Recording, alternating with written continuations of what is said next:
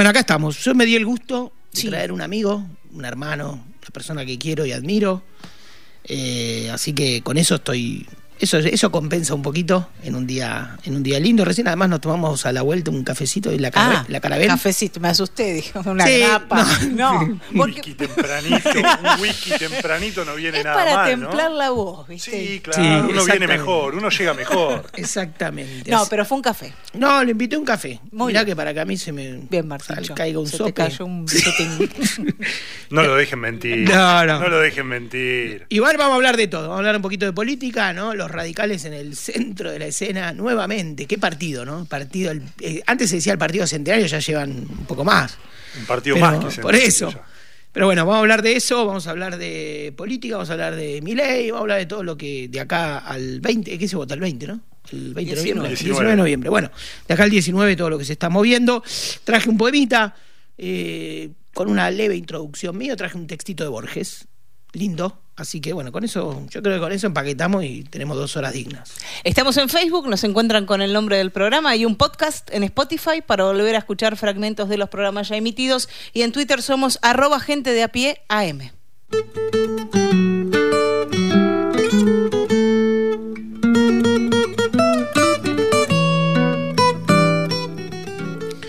Bueno, lo prometido y lo que dije recién, ¿no? Eh, el invitado, como estamos haciendo en este periodo especial este, de gente El de a pie. periodo especial. Periodo especial, sí. Muy cubano. Muy cubano. Sí, sí. En gente de a pie. Es, eh, bueno, darnos, esto decía, ¿no? Darnos algún gusto y traer gente amiga, gente que piensa, gente inteligente, gente que tiene razón y corazón.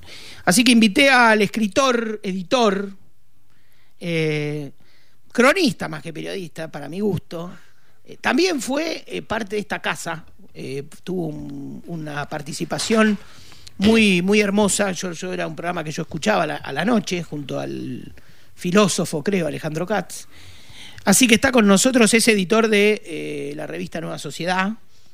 Forma parte de la tribu originaria de Revista Panamá.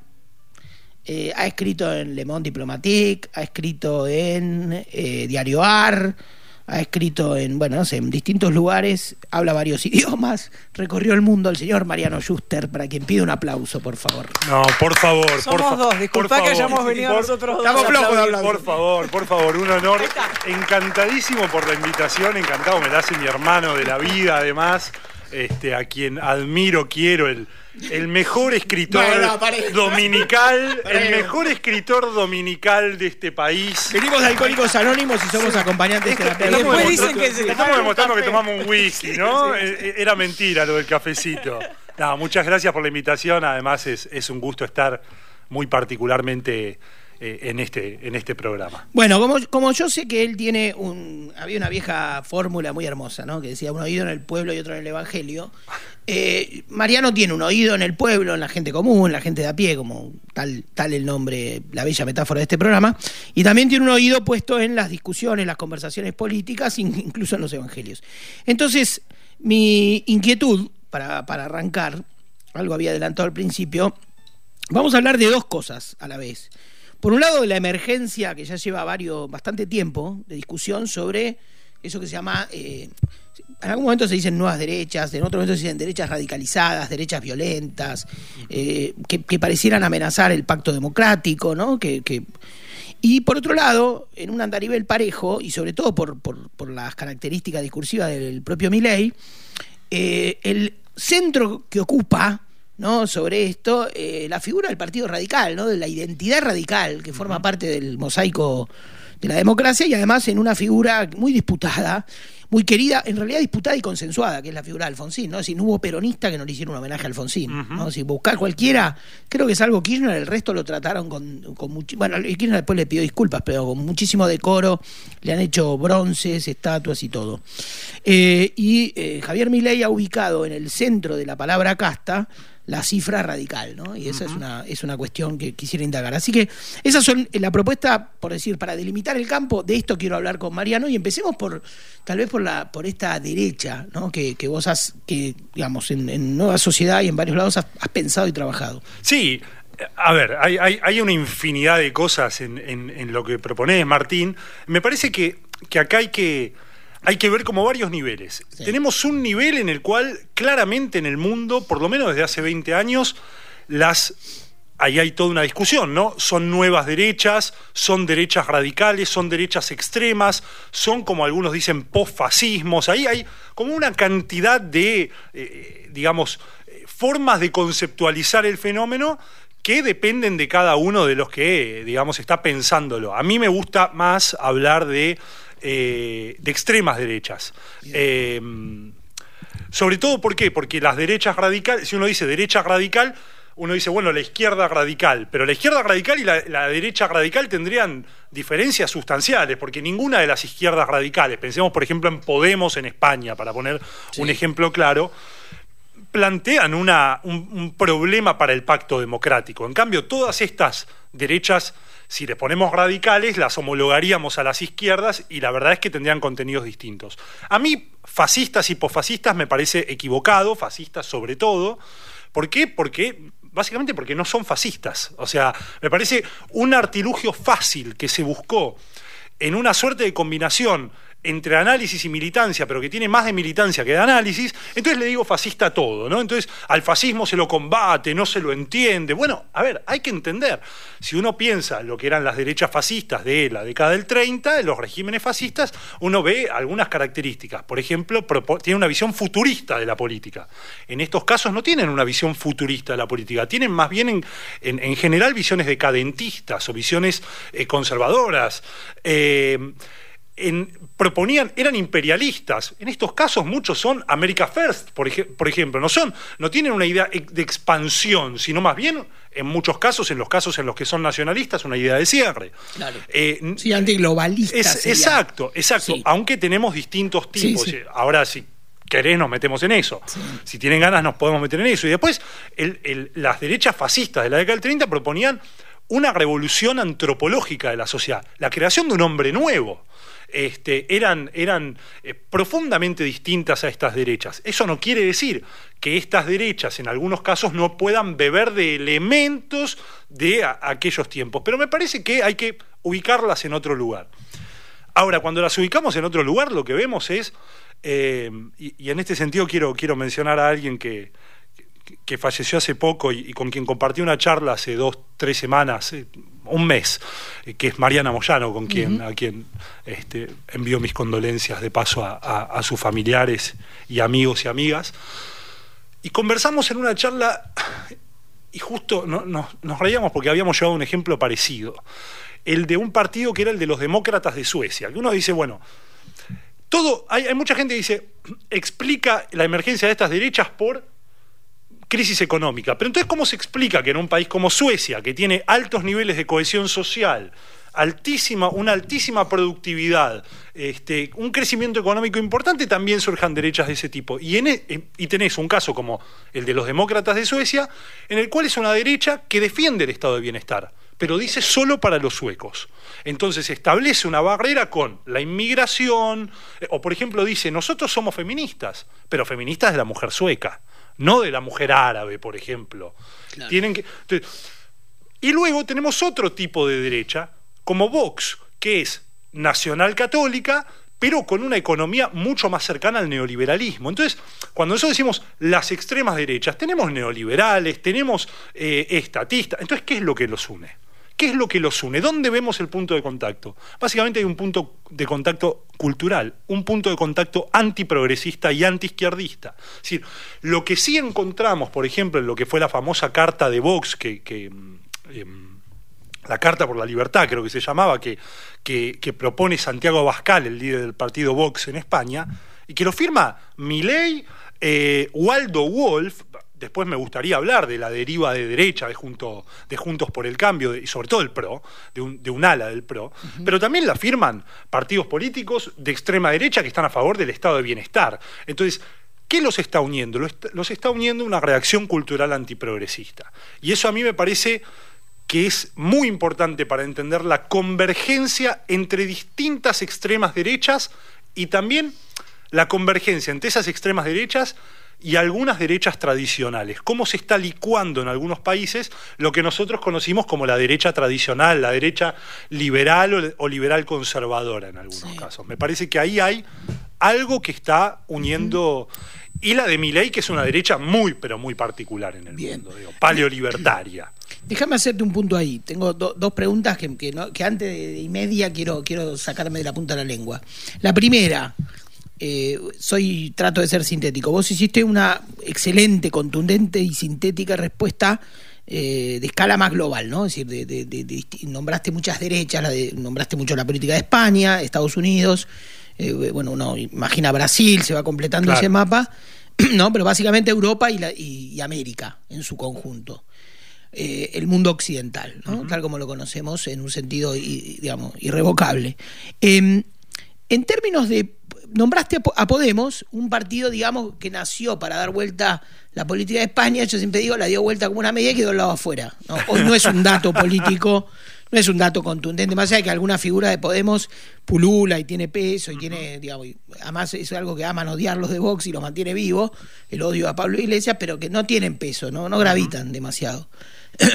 la, idea de la sudamericana progresista se también se destinó mucho, eso fue al principio del siglo, en la figura de Lula, que es una figura muy potente, le está yendo muy bien en Brasil, pero no arma un oleaje regional todavía. Petro está débil, lo de la situación en Argentina, bla, bla, digamos, ¿no? Uno puede decir en Uruguay gobierna partido blanco, no sé. Hay, hay determinadas cosas que le, le quitan fuerza, en Bolivia están. Entonces hay una figura que podría ser algo así como el representante global del progresismo en Occidente que inesperadamente es el Papa, el Papa Francisco. No porque englobe todas las demandas de la izquierda a las que odian estas, estos sectores políticos que describías, pero de algún modo engloba cuestiones sobre el Estado, sobre la regulación de la economía, sobre cierto anticapitalismo y hasta el reconocimiento, por ejemplo, a pueblos originarios o algunas cosas, ¿no? Sí, yo comparto plenamente y creo que ahí entra la diatriba de mi ley el Papa es el representante del maligno en la tierra. ¿Por qué? Porque se trata de un Papa. Yo, recordemos que ya luego de la caída del, muro de Berlín, que fue muy propiciada, entre otros, por, por el entonces Papa Juan Pablo II, eh, en, una actitud muy, muy, muy inteligente, Juan Pablo II pocos años después dijo una frase que a mí me pareció siempre, eh, por lo menos para analizar había semillas de verdad en el comunismo. Claro. ¿Qué quiere decir con había semillas de verdad? Claramente la doctrina social de la Iglesia es muy distinta, por supuesto que no tiene nada que ver, de hecho nació el nacimiento de la doctrina social de la Iglesia está, tiene que ver con poner un contrapeso a las corrientes de lo que entonces era el bolchevismo, el comunismo, el socialismo revolucionario, etc. Sin embargo, existe un, un nivel de, digamos, de, de acuerdo en el mundo cristiano y en el mundo católico muy en particular, es la necesidad de una economía con justicia social, de una economía solidaria. Es decir, tengamos en cuenta que cuando decimos eh, que el Papa se ubica en el progresismo, ¿qué es lo que le pasó también al progresismo para que planteos de la doctrina social de la Iglesia sean hoy los planteos digamos, este, eh, eh, resultan revulsivos eh, para la derecha, cuando antes eran justamente los planteos que contenían más bien este, a, unas izquierdas muy radicales. Y esto habla también de que las izquierdas carecen de programa económico, carecen de programa económico y de una verdadera idea de cómo distribuir la riqueza, porque además no tienen mucha idea de cómo la pueden generar. Claro, o sea, este es un... Pura pulsión distributiva. Exacto, pura pulsión distributiva. Ahora, a mí me parece súper interesante el proceso de del Papa en ese sentido. Este, me parece muy importante su, um, eh, digamos, las cuestiones referidas a la, a la cuestión social y también a la cuestión ecológica, que la ha introducido de una manera que no ha sido bien leída. Hace un tiempo conversaba con Diego Mauro, que es especialista en, en, Iglesia Católica, es, él dirige el Observatorio de Religiones de la Universidad Nacional de Rosario y junto a Aníbal Torres han, han hecho un libro en el que, bueno, junto a una amiga, Florencia Hidalgo, tuvimos la posibilidad de, participar escribiendo sobre, sobre el Papa Francisco. Y el Papa cree en una economía de mercado, cree en una economía capitalista. También hay que tener cuidado cuando el progresismo confunde el papel del Papa Francisco y cree en, en, por ejemplo, cree en una economía capitalista con sustentabilidad ecológica, lo cual no quiere decir eh, el Papa no tiene una posición anti-extractivista. Para ponerlo claramente, no es que es anti-extractivista. Lo que plantea, como ha planteado siempre la Iglesia Católica, son una serie de mediaciones que garanticen la justicia social. Ahora, es impresionante que esto que antes era algo, digamos, parte de la normalidad, cause tanto escosor y tanta irritación en las extremas derechas. Y esto tiene que ver también con esa ubicación que, tiene el Papa Francisco, eh, y tiene que ver con que eh, hay un aspecto que nosotros no estamos analizando en general de las extremas derechas, y es que, vos lo decías recién, a principios del siglo XXI había como un mapa rosado, digamos, lo que se llamó la marea rosa. Claro. Ahora, ¿qué quedó en términos culturales de eso? Yo creo que la izquierda está perdiendo la batalla cultural.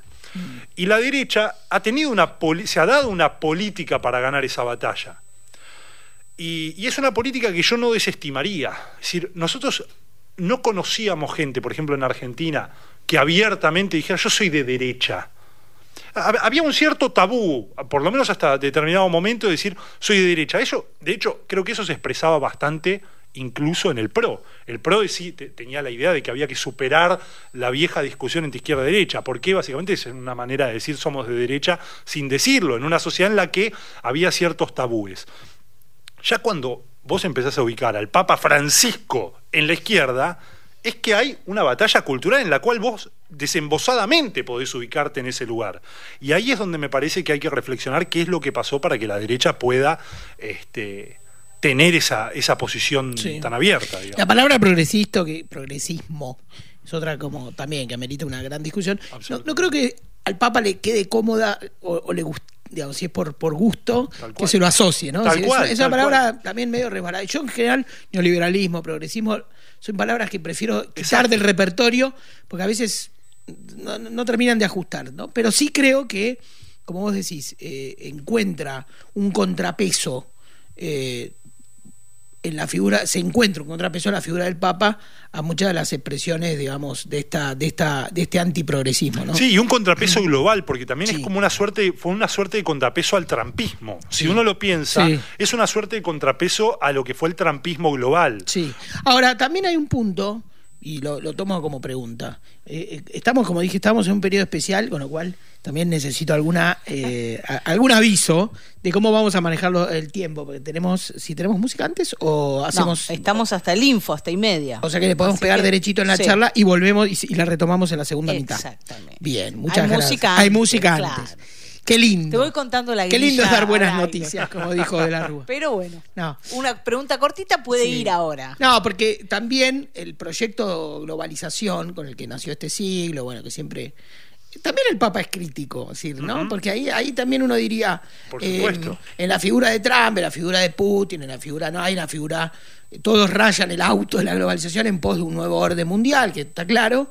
Eh, y el Papa también es una figura crítica ¿no? al, orden, a esta globalización. Y durante la década del 90, la gente no lo recuerda y cree que esto es algo privativo del Papa Francisco. El Papa Juan Pablo II ah, hacía críticas muy duras respecto de lo que llamaba la sociedad de mercado, que era producto de, una, de lo que llamaban una globalización descontrolada. Claro. Digamos, me parece que eh, acá el punto es si uno puede ser crítico de la globalización, sin volverse necesariamente un, um, un nacionalista de tipo excluyente, es decir, sin que eso signifique una reivindicación excluyente frente al otro. Es decir, yo creo que son posibles las variables de ciertos nacionalismos de inclusión, digamos. Este, Argentina es un país que para mí es un país de un nacionalismo de inclusión, es decir... Sí, no anti-inmigrante. Exactamente. y esa es una causa del Papa, por ejemplo. el Papa, el Papa Francisco, tiene un compromiso... ¿Por qué el compromiso del Papa Francisco con los migrantes que llegan eh, desde África en esos barcos como el Lampedusa a Italia? Primero porque hay un compromiso cristiano, humano, eh, que me parece sustancial, pero además porque considera la necesidad de un, de un mundo que tenga unas características globales, pero con una globalización no excluyente. Y eso es lo que me parece fundamental en este, en este contexto. Bien, estamos con Mariano Schuster. Esto, esto corre, ¿no? Como, como si hubiese... Por un este, tubo. Por un tubo, ¿no? Por una pista este, de hielo. Eh, nos queda un ratito, se va a quedar Mariano. Eh, yo tiro alguna puntita que quede un minuto más que me interesa hablar. Me interesa pensar. Eh, me quedé ahí en la punta de la lengua también la figura de Ratzinger, ¿no? Como un momento donde la iglesia se cierra frente a ese, ¿no? Es decir, hace un giro hacia sí misma, tal vez demasiado conservador, que después se completa mejor con la figura de, de, Francisco, pero creo que hay algo que acopla este, entre Benedicto y Francisco.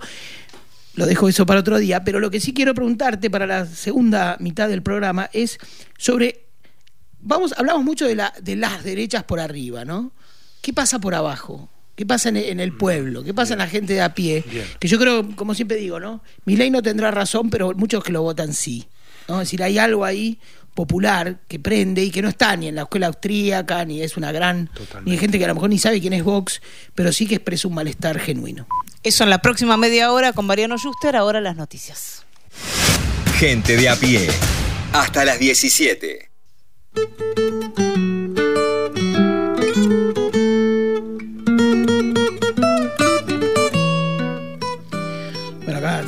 Seguimos en Gente de a pie, arrancó mal, arrancó mal la voz. Retomemos eh, la que había dejado picando ahí antes de las noticias. A ver, la que había dejado picando, exactamente. Bueno, yo decía, eh, este análisis de, esto, de estas derechas, eh, en Argentina, en la política argentina, una política de, de tanta de tanto caldo, de tanta identidad, ¿no? con tantas mediaciones como tiene la política argentina, eh, me parece que se volvió también un, trabajo de estudio en muchos casos y una exploración que, es la que tal vez a mí más me interesa, habiendo hecho los deberes con otras exploraciones, por ejemplo, fuera de aire te decía el libro de Pablo Stefanoni sobre la derecha, me parece un, un estudio serio, un librazo, pero me interesaba eh, también qué pasa en la sociedad, qué pasa con la gente, ¿no? Eh, esta, estos, esta sensación de que hay una suerte de trabajador de, golondrina de la economía de servicios, ¿no? el RAPI, que, que, anda ahí también, ¿no? y que cifra en, en mi ley una esperanza. Eh, y me da la sensación de que hay una crisis, hay una, acumulación de problemas, largos años eh, de gobiernos kirchneristas y macristas sin resolver nada, con una grieta que te enseña más a cómo vivir la crisis que cómo resolverla, inflación, clases medias sin moneda en la que ahorrar, sin crédito para comprar una casa, inquilinos, es el gran drama también, el gran drama urbano argentino, ¿no? La gente que que, tiene una mano atrás y otra adelante, y que si se le vence un contrato de alquiler, se va a San Cayetano a pedir por favor otro trabajo para poder salirse y, tener otro. En fin, todas estas realidades me parece que también son eh, ese mileísmo social, ¿no? Del que también sobre el que está sostenido y que es más sólido que una ola mediática o una ola global, me parece. De hecho, yo creo que es muchísimo más sólido. Ahí me parece que hay eh, permitime recomendar dos laburos, un poco lo que están haciendo Pablo Semán y, Nicolás Belchinger. Eh, y por otro lado, lo que está haciendo Melina Vázquez en torno a esto. Hay una muy buena nota de ella que se llama Los Rapi de Miley, eh, que salió en Anfibia hace un tiempo, y que me parece un trabajo muy sustancial. Yo creo que el trabajo de Pablo y de Nicolás y el trabajo de Melina para entender esa, ese apartado, así como el de Ezequiel Safferstein es muy bueno para entender la pata cultural, digamos, cómo se fue diseminando esa cultura a través de, personajes como Nicolás Márquez o Agustín Laje, eh, o el trabajo de Sergio Mogresi, eh, en torno a cómo se fusionan la derecha conservadora y la derecha eh, extrema o radical, los libertarios, me parece importante. Ahora, esta cuestión, digamos, del, del, pueblo mileísta, me parece que tiene que ver con que nosotros lo escribíamos con Pablo Estefanoni después del, resultado de las PASO, la proclama de libertad resuena muy distinta en los mundos medios de los mundos, los mundos medios altos que en los mundos populares. En, los mundos populares hay una idea, nosotros partimos siempre de una idea de que el significante Estado es algo positivo. Y eso no necesariamente es así ahora en los mundos populares. Eh, siempre se piensa la respuesta como el Estado tiene que llegar, el problema es que el Estado no llegó, el problema... y no se piensa que ese Estado que no llegó, ese Estado que llega mal, eh, genera un tipo de emprendedorismo informal en los barrios, un tipo de emprendedorismo popular. Ese emprendedorismo popular es también, eh, guste o no guste, también es economía popular. Es una economía popular que no pide ni quiere el salvataje estatal que lo que pide es, déjenme tranquilo, yo voy a progresar. Esa es una de las razones por las cuales, ahí está, es muy interesante la combinación de laburos que hace Pablo Semán, porque resuena el mundo evangélico, porque es un mundo que empodera a los actores a vos si cambiás de vida vas a encontrar una salida, vas a prosperar, etcétera, y eso produce una simbología nueva que lleva a que alguien que antes estaba en la lona consiga un laburo en una estación de servicio o que eh, eh, consiga unas changas. Eh, a mí me parece que el hecho de que, digamos, en, en el resultado de las PASO, eh, haya conseguido votos, mi ley, en barrios, en, zonas como La Matanza, y que haya quedado eh, tan bien posicionado en provincias del norte, muy empobrecidas, también habla de una suerte de mileísmo popular que, eh, al que creo que hay que, que, prestarle atención. digo, me parece que la idea de libertad de mi ley resuena en un mundo popular y de capas medias bajas, digamos, de sectores medios que, se están cayendo, que están un poco caídos, que está en riesgo y que ve cómo los servicios públicos están degradados, cómo la declamación del Estado es una declamación más bien de clases medias a las que les barra nos va bien, y me parece que eso genera un antiestatismo. El antiestati ese, ese antiestatismo nosotros no deberíamos indicarlo automáticamente como de derecha. ¿Por qué? Porque hay un mundo popular en el que eso está resonando. Entonces, ¿cuál es el, rol ahora? Interpretar, interpretar esa realidad. A mí me parece que, por ejemplo, el caso de los rapi que analiza Melina Vázquez es interesante. Gente que te dice, pero pará, yo no quiero pagar miles de impuestos en, un laburo formal, o no quiero, o, yo soy dueño de mi destino, yo me subo a esta moto, si me pasa algo, me pasa a mí. Ojo con esa idea de libertad. Ojo, porque esa idea de libertad nace por algo me parece que hay que prestarle atención. Sí. Vos nombraste ahí los trabajos de, Pablo Semán, ¿no? que, que amigo nuestro también, amigo de la casa y que ha, que ha pululado bastante y que tiene un gran libro ¿no? sobre, sobre el mundo evangélico, ¿no? que es... Eh, Vivir la fe. Vivir la fe.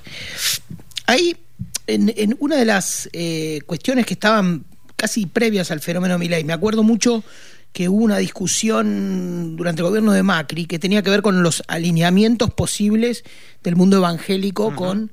Eh, en ese momento se, era como algo así, se lo creía, se lo consideraba desde lugares progresistas muy prejuiciosos y, muy agresivos, como algo así como el fermento de la nueva derecha, ¿no? Em, ¿Cómo se desarmó eso y cuál es la realidad de, por ejemplo, si es que existe en la Argentina un voto evangélico? Mm. Bueno, ahí hay un laburo interesante, además del de Pablo, que es el de Marcos Carbonelli.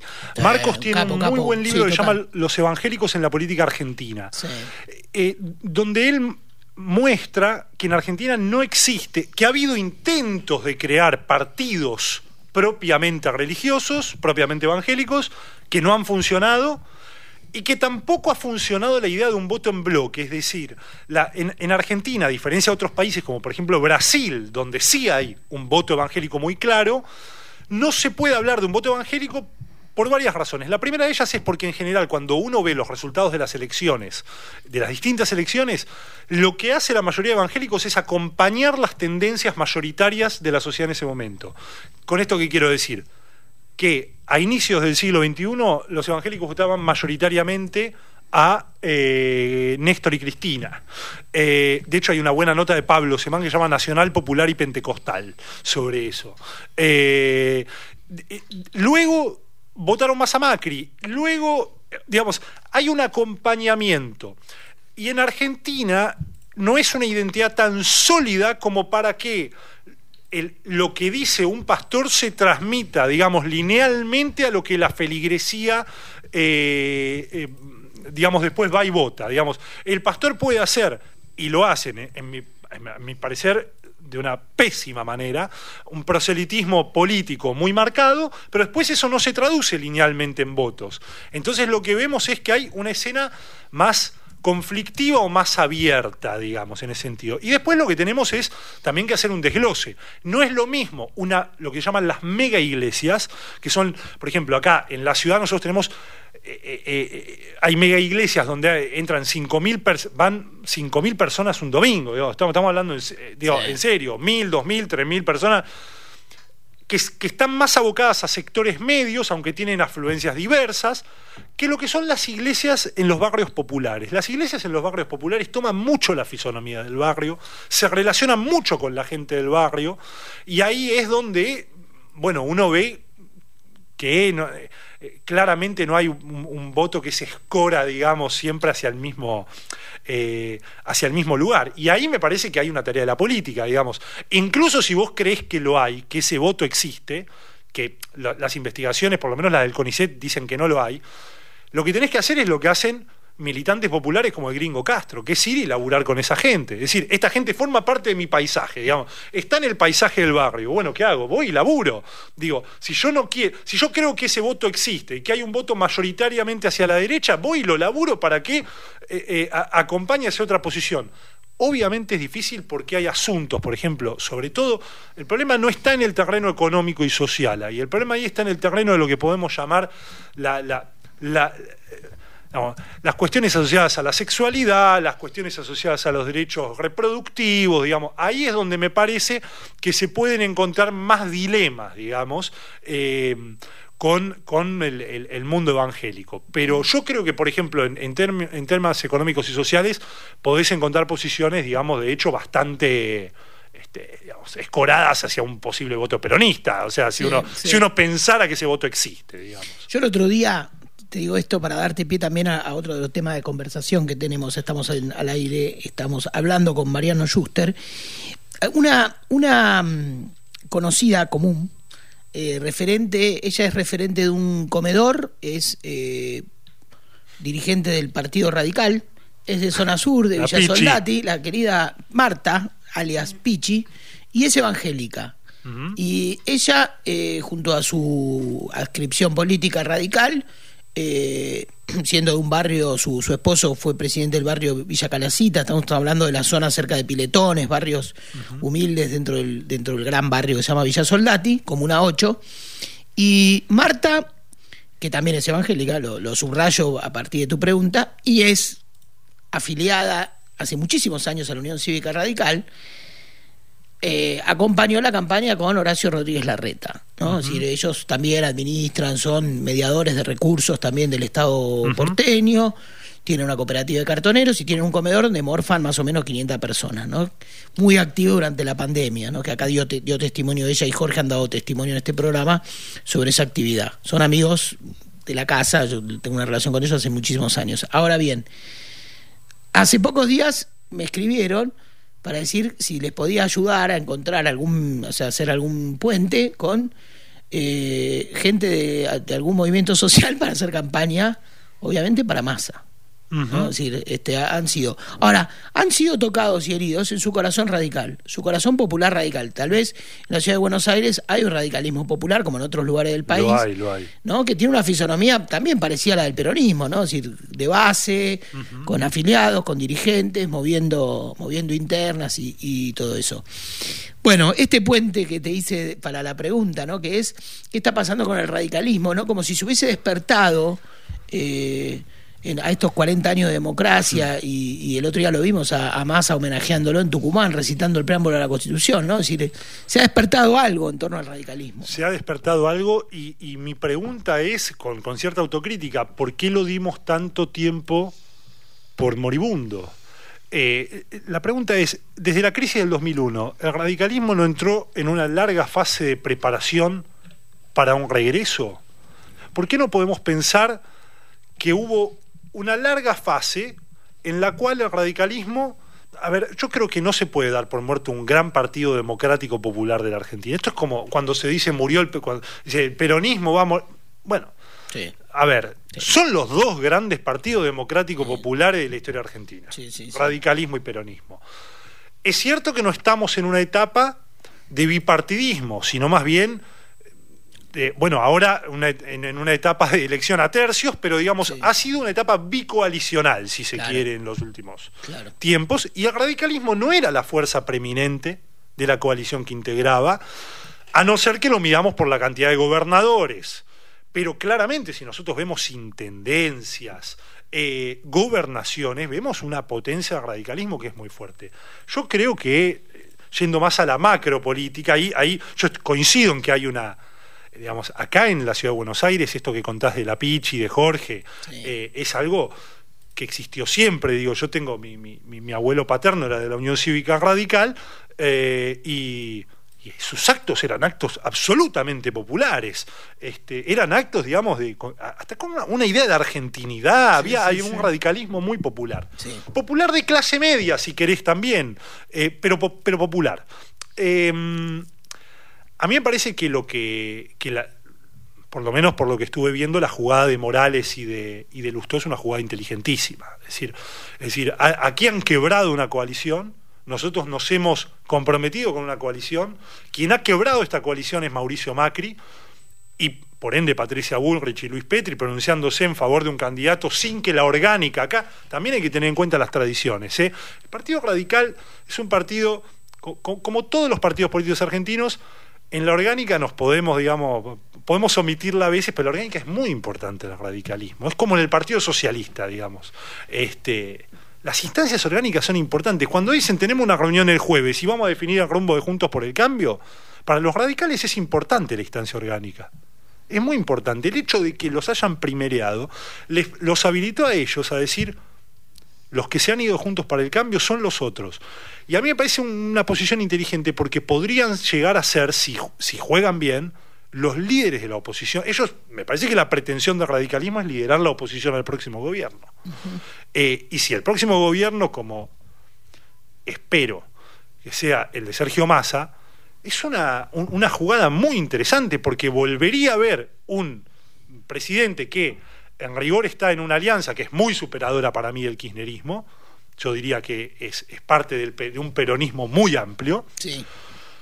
Con una oposición que podría llegar a ser, si los radicales juegan inteligentemente, privilegiadamente radical. Entonces estaríamos viendo un paisaje, yo no digo que, que, es el viejo paisaje de la Argentina, porque no lo es, porque hay otras fuerzas, porque además hay que ver qué pasa con la libertad avanza, la extrema derecha no va a desaparecer, eh, yo creo que los sectores duros del PRO tampoco, y hay que ver qué pasa con eso, pero me parece muy interesante la jugada de radicalismo. Y además ha tenido una, digamos, se han bancado bastante a Macri, por decirlo mm. lisa y llanamente, se han bancado mucho en gobiernos con los, en los cuales los radicales son como los peronistas pragmáticos, pueden ubicarse a la centro derecha o a la centro izquierda, eh, pero se han bancado mucho de Macri, son un partido centenario. Mm. Eh, si yo fuera radical, que no lo soy, eh, no sé si me bancaría que el ingeniero Macri este, tenga esas actitudes con un partido más que centenario, ¿no? Sí. Ahí en el discurso de, de Milei eh, hubo una cuidadosa selección, ¿no? Es decir, él eh, discriminó muy bien de no ser eh, enfáticamente antiperonista. eso es, en rigor, el relato más antiperonista, el famoso Los 70 años de, es de Macri. Milei yo creo que ha, querido ser algo así como, o ha querido ver, elaborar que el peronismo entra en una crisis, es una crisis de liderazgo, queda como, usando el viejo término de Gino Germani trasladándolo un poco irónicamente, ¿no? pero queda como una masa en disponibilidad para un líder que puede ser eh, Milei, que identifica en el peronismo dos momentos, el momento del, del giro, digamos, del plan de estabilización de Perón en el año 52, y sobre todo, con mucha más fanatismo y fervor, el giro ortodoxo liberal durante la década de Menem, ¿no? En todo caso, el problema de Milei apunta al 83 y justo en una eh, en una campaña que tiene como contexto así digamos eh, eh, durante anual porque fue es casi una, una gran este ahí como se dice una gran efeméride este año el 83 no los 40 años de democracia y, te pongo un punto ahí, eh, Martín. Eh, me parece que nosotros, mi ley tiene en sus listas personas que están interesadas en la cuestión, digamos, en la cuestión, digamos, de crítica de la democracia. Tenemos a Villarruel ahí. Pero mi ley no es un politicista, es un economicista. Mi ley no tiene un concepto de que está en contra de Alfonsín. Mi, ley tiene un concepto economicista por el cual está en contra de la política alfonsinista la, la, la, apelación del discurso alfonsinista a la justicia. Mi ley no hay nada que desprecie más que lo que él llama, bueno, obviamente lo, que, lo que dice zurdos de mierda, pero él ubica a lo socialdemócrata donde pondría Alfonsín, en ese lugar también, ¿eh? porque para estas derechas libertarias y para las derechas radicales en general, socialdemócratas e izquierdistas tienen muchos puntos de contacto. Entonces él tiene un problema serio con ese, con ese radicalismo. Él llegó a decir que golpeaba a un muñeco de Alfonsín estando solo en la casa. O sea, esto, esto, esto es mi ley, digamos.